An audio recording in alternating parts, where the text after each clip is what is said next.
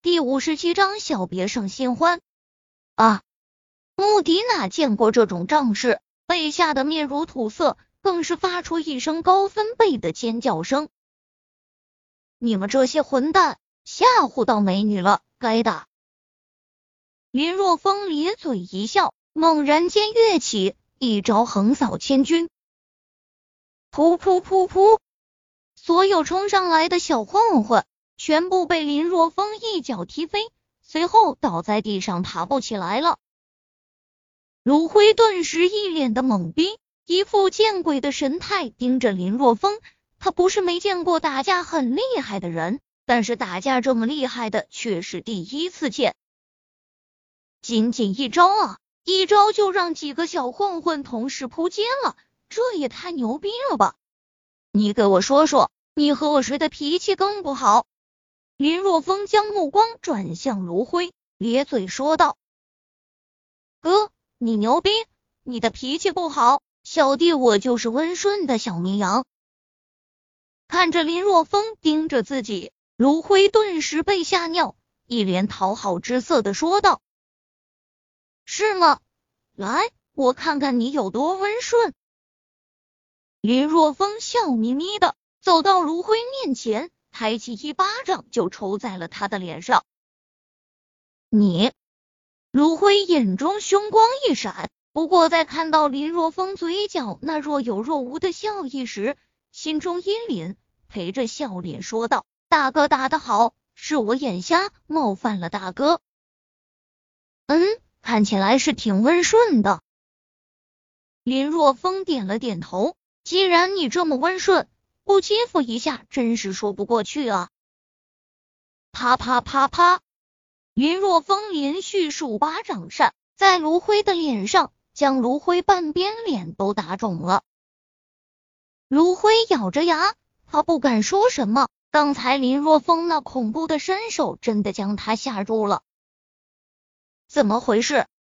就在这时。高跟鞋敲击在地面的声音传来，一个女人的声音响起：“敏姐。”看到来人，林若风挺意外的。来人不是别人，正是和他才分开不久的汪敏。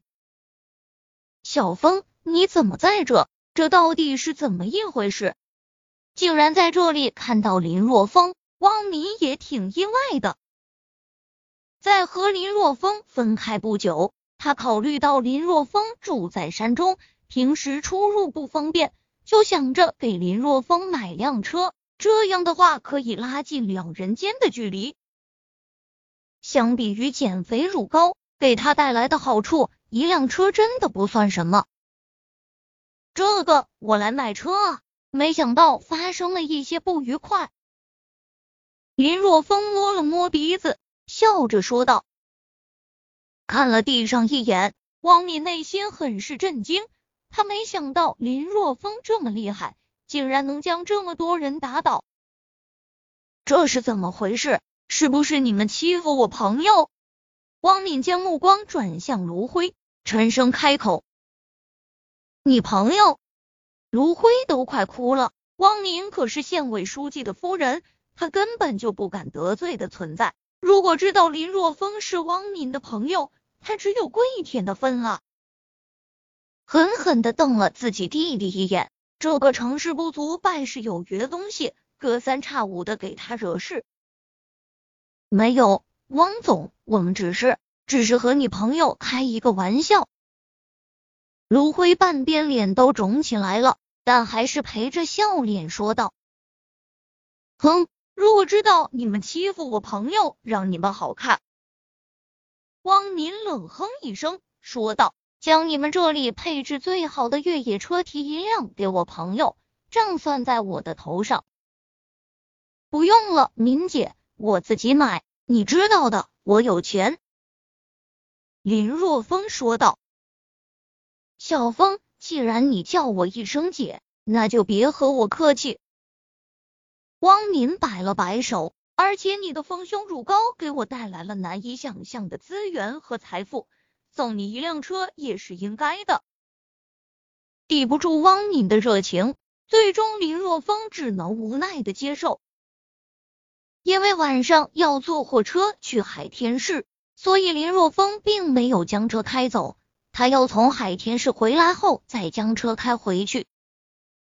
当天晚上，林若风坐上了前往海天市的火车，一路上也没遇到啥英雄救美的机会。林若风再次感觉到了来自网络小说的恶意。网络小说都是骗人的。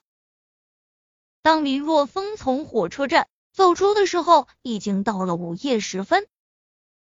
打车来到一家快捷酒店，乘坐电梯来到五千零一事务房间，在房门上敲了敲，房门打开，顿时一个火热的娇躯就扑进了林若风的怀中。若风，我想你了。苏依依双手搂在林若风的脖子上，明亮的双眼含情脉脉的看着他。我也想你了，依依。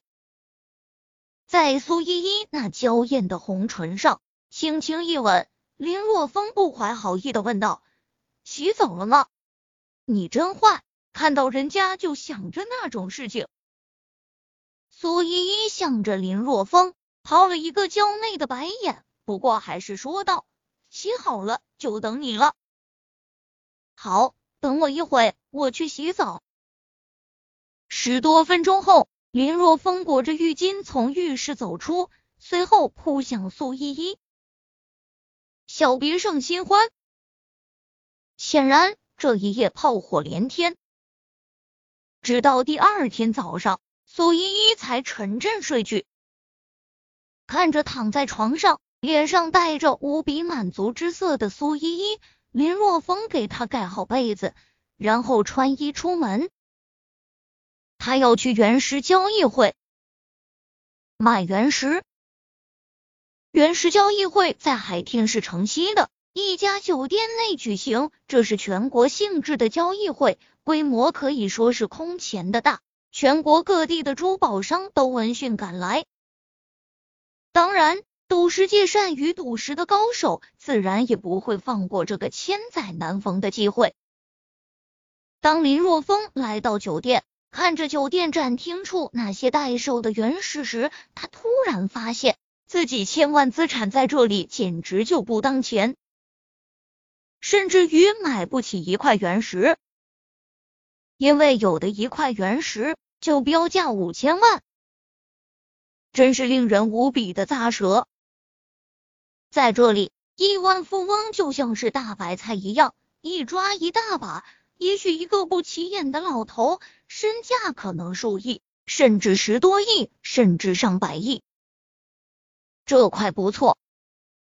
林若风悄无声息的开启透视的能力，一眼就看中了一块标价一百万的原石。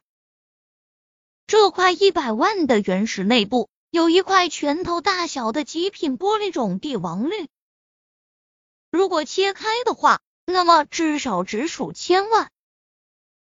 然而林若风并没有切的打算，他要将原石带回村子，布置聚灵阵。相比于巨额的财富，他更在意的是早日达到不死皮的小成境界。早日解决僵尸问题。